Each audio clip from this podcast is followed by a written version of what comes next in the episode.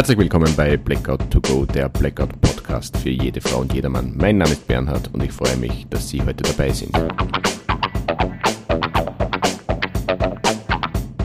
Ich möchte Ihnen die unbegreifliche Welt des Blackouts näher bringen, so quasi to go informieren, damit auch ohne Strom das eine oder andere Birndl brennt.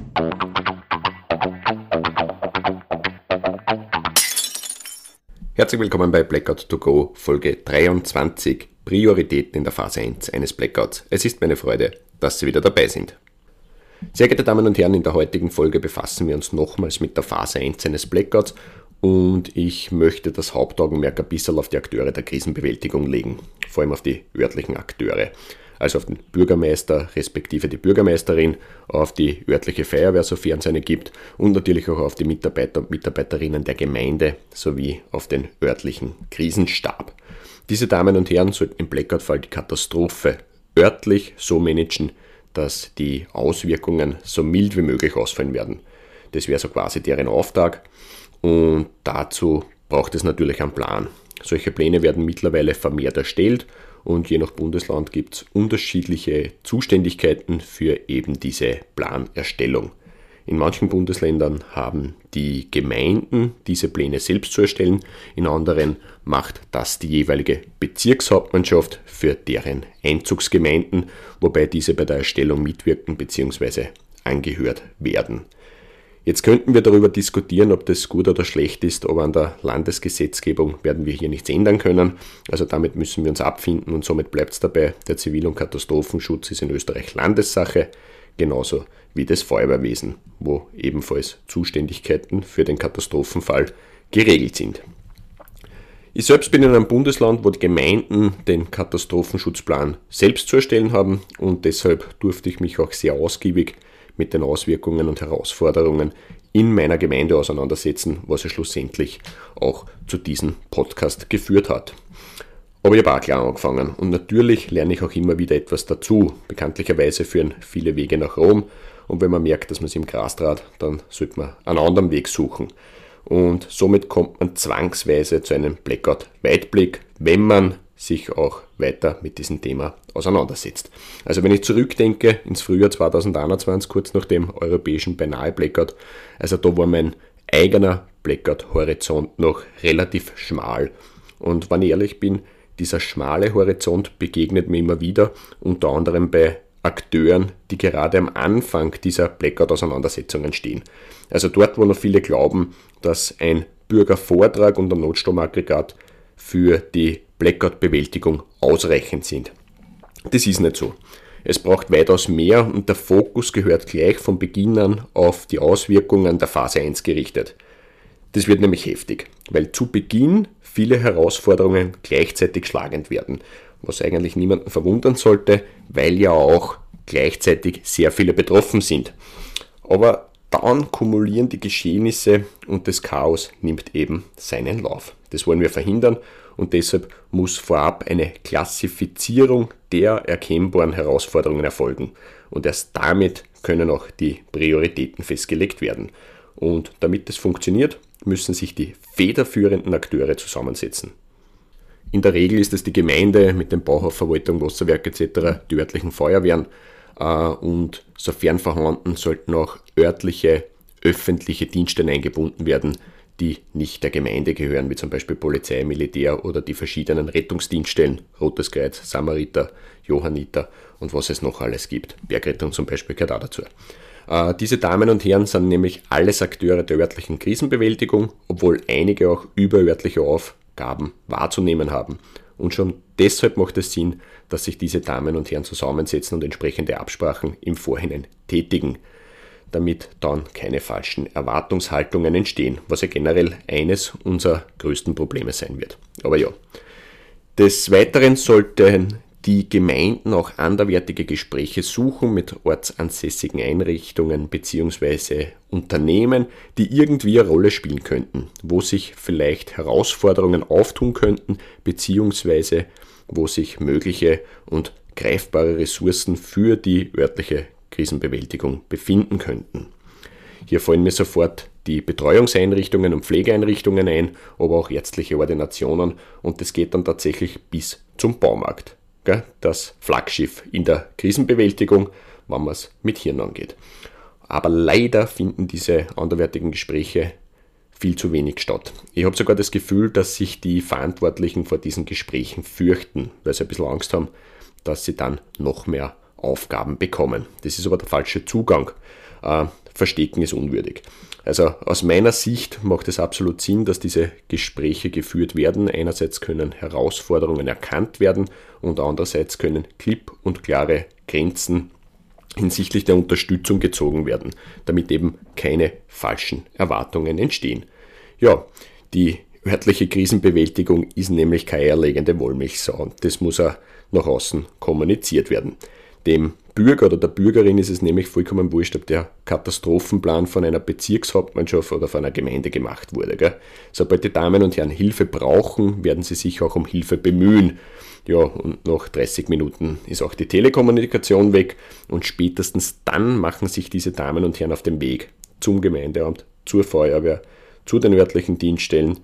Ja, keiner von denen wird zur Bezirkshauptmannschaft marschieren.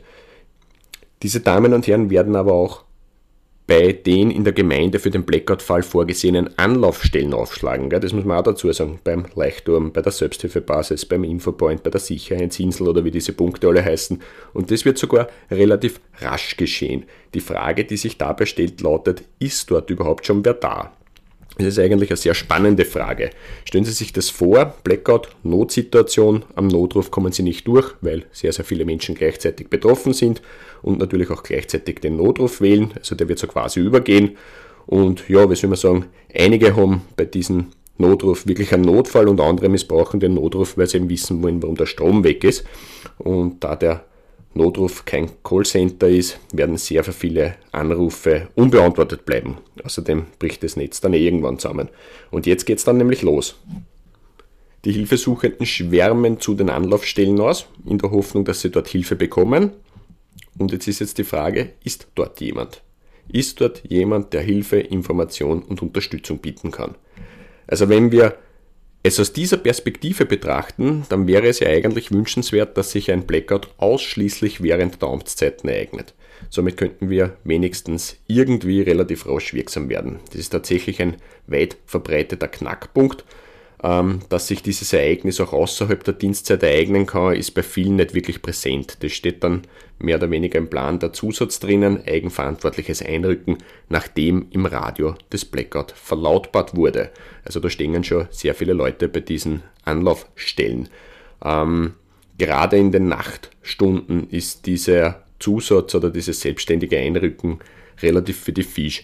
Ähm, ich weiß nicht, was Sie in der Nacht machen, aber ich schlafe grundsätzlich und da bekomme ich sicher keinen Stromausfall mit, es sei denn, ich hätte einen übermäßigen nächtlichen Harndrang, der mich zum Aufstehen zwingt. Dann ja, weil kein Licht funktioniert. Aber ob ich dann wirklich zum Radio greifen würde, kann ich Ihnen nicht beantworten. Möglich wäre ich würde es aber jetzt nicht versprechen. Und das führt uns schon zu meiner Meinung nach höchsten Priorität, nämlich zur Alarmierung der Akteure im Blackout-Fall. Sie werden gleich merken, wer sich dabei Gedanken gemacht hat. Dazu ein kleiner Exkurs, weil diese Alarmierung ein echt spannendes Thema ist. Da gibt es nämlich Vorreiter, die aus meiner Sicht einen Blackout-Weitblick haben. Also Österreich hat ein flächendeckendes Warn- und Alarmsystem, das im Rahmen des Zivil- und Katastrophenschutzes Verwendung findet. Es handelt sich dabei um rund 8300 Feuerwehrsirenen, die unter anderem zentral von der Bundeswarnzentrale ausgelöst werden können oder dezentraler in den Bundesländern von den jeweiligen Landeswarnzentralen. Das System ist grundsätzlich sehr zuverlässig und jährlich, jeweils am ersten Samstag im Oktober, wird im Rahmen des österreichischen Zivilschutzprobealarms dieses System getestet. 2022 haben 99,57% aller Sirenen einwandfrei funktioniert und in manchen Bundesländern sogar alle. Um dieses System beneiden uns sehr viele Staaten, aber bei der Katastrophe Blackout ist dieses System nur bedingt einsatztauglich. Die Krux an dieser Geschichte ist die Abhängigkeit von der Stromversorgung. Der Großteil aller dieser Sirenen sind sogenannte Motorsirenen und sie sind direkt mit dem Netzstrom verbunden. Das bedeutet, ohne Netzstrom fallen in Österreich sehr viele Sirenen aus und somit ist das flächendeckende Warnen und Alarmieren Geschichte. Aber Die in Summe weitaus weniger verbauten Sirenenanlagen mit Batteriestromversorgung würden weiter funktionieren, nur auslösen müsste sie jemand. Aber diese Zuständigkeit und Kompetenzverteilung ist halt ja, wie soll man sagen, bis zu einem gewissen Grad nebulös, sagen wir mal so. Klare Sicht und eine klipp und klare Ansage gibt es hingegen aus Tirol. Tirol macht nämlich von der dezentralen Warn- und Alarmierungsmöglichkeit Gebrauch. Die im Land befindlichen Sirenen werden aktiviert, wohlweislich, dass nicht alle Sirenen funktionieren werden. Das ist eine klare Ansage, wobei wir nicht wissen, wie lange es dauert, bis diese Sirenentaste gedrückt wird. Das kann recht rasch gehen, das kann sie aber ordentlich zahlen. Aber irgendwann passiert's. Und somit wird die Bevölkerung, aber auch die Einsatzkräfte aufmerksam gemacht. Gell? Zwar nur im Beschallungsbereich der funktionierenden Sirenen, aber immerhin. Und das ist ja schon was. In anderen Bundesländern wissen wir darüber nichts. Wobei Kärnten hat auch auf die Taste und löst die funktionierenden Sirenen aus. Diese Maßnahme dient nicht nur der Information, sondern sie verkürzt vor allem die Reaktionszeit der örtlichen Akteure der Krisenbewältigung. Und genau um das geht's. Kraft, Raum, Zeit, meine Damen und Herren. Diese drei Wörter. Um die geht's. Kraft, Raum, Zeit. Ach ja, Tirol ist diesbezüglich sogar noch einen Schritt weiter. Passen Sie auf. Teile der Einsatzorganisationen werden nämlich explizit per Pager alarmiert. Also neben der Sirenenauslösung gibt es noch eine zusätzliche Alarmierung, aber eben nur für die Einsatzorganisationen. Und das funktioniert deshalb, weil die Alarmierungsinfrastruktur ausfallsicher ertüchtigt wurde. Tirol hat notstromversorgte Sendemasten für die Alarmierung der Einsatzorganisationen. Das bedeutet, in jenen Regionen, wo keine Sirene funktioniert, werden trotzdem Teile der Einsatzorganisationen erreicht, was wiederum bedeutet, dass die örtlichen Akteure viel rascher wirksam werden können. Auch in der Nacht, ja, wenn die Luft draußen dunkel wird. Also Kraft, Raum, Zeit. So einfach wäre es. Wir können sagen, aus dieser Perspektive, ja, würde ich durchaus sagen, Tirol ist hierbei auf der Überholspur unterwegs. Wobei spätestens seit der Flutkatastrophe vom Juli 2021 sollten eigentlich alle wissen, wie wichtig eine flächige und vor allem funktionierende Warnung bzw. eine Alarmierung wäre. In Summe gibt es diesbezüglich sicher noch Handlungsbedarf und ich will es nochmal erwähnen, die einen sind weiter, die anderen eben noch nicht, obwohl sie es vielleicht schon sein könnten. Ich sage das bewusst so, weil sich langsam aber stetig etwas zu dem Thema tut. Die Frage ist nur, wie schnell treiben es die Verantwortlichen voran. Des Weiteren sollte man bei solchen Systemen auch über den Tellerrand blicken. Es gibt durchaus noch andere Ereignisse oder gar Katastrophen, wo eine ausfallsichere Warnung bzw. Alarmierung der Bevölkerung und der Einsatzorganisationen Sinn machen würde. Das funktioniert vor allem, weil man im digitalen Zeitalter sind. Gell? Das System Cell Broadcast wäre sowas und es wurde Gott sei Dank unlängst seitens der Verantwortungsträger ins Rennen gebracht. Nur ganz kurz, Cell Broadcast, dieses Tool ist in mehreren Ländern im Einsatz, es ist auch erprobt, also man muss nichts neu erfinden und im Wesentlichen dient dieses Tool der raschen und unkomplizierten Warnung, Alarmierung und Benachrichtigung von Menschen. Es wird als simple Textnachricht in Form einer Push-Notification an alle Mobiltelefone in einem bestimmten Einzugsgebiet gesendet. Darum der Begriff Cell. Das heißt, beim lokalen Ereignis ist die Cell kleiner und die Push-Notification geht an weniger Empfänger. Beim großen Ereignis geht die Push-Notification an viele Cells und somit auch an viele Empfänger. That's it. Wie gesagt, das System wurde mittlerweile ins Rennen gebracht und es kann auch außerhalb der Blackout-Thematik angewandt werden. Unter anderem bei Extremwetterereignissen, bei Terrorgefahr, aber auch bei gebietsweisen Stromabschaltungen im Hinblick auf mögliche Strommangellagen. Ja, wobei ja auch dort dieselben Prioritäten schlagend werden wie in der Phase 1 eines Blackouts. Also das wird schon Sinn machen, dieses Tool. Aber schauen wir mal, wie sich Cell Broadcast entwickeln wird. Apropos entwickeln, die Zeit ist schon wieder sehr fortgeschritten und wir sind noch nicht da, wo ich eigentlich mit Ihnen hin wollte. Ich wollte Ihnen eigentlich noch erzählen, wie sich die Phase 1 entwickeln wird und warum es so wichtig ist, dass die örtlichen Akteure der Krisenbewältigung so rasch als möglich wirksam werden. Wobei, was ich Ihnen in dieser Folge erzählt habe, ist ja nicht unwesentlich. Also ohne Man- und Frauenpower wird nichts funktionieren. Stellen Sie sich das mal vor, so als abschließender Gedankenanstoß. Ortsgebiet schwerer Verkehrsunfall mit ein oder zwei eingeklemmten Personen. Das passiert täglich, auch ohne einen Blackout. Aber da im Blackout-Fall die Ampelregelungen ausfallen werden, muss man zwangsläufig mit einem erhöhten Risiko für Verkehrsunfälle rechnen, was aber nicht unbedingt bedeutet, dass sie unbedingt schwer sein müssen. Aber will es ein bisschen dramatisch gestalten. Wenn jetzt der Notruf überlastet ist, beziehungsweise die Telekommunikation schon zusammengebrochen wäre, dann stellt sich eben die Frage, wie wird die benötigte Hilfe herbeigerufen?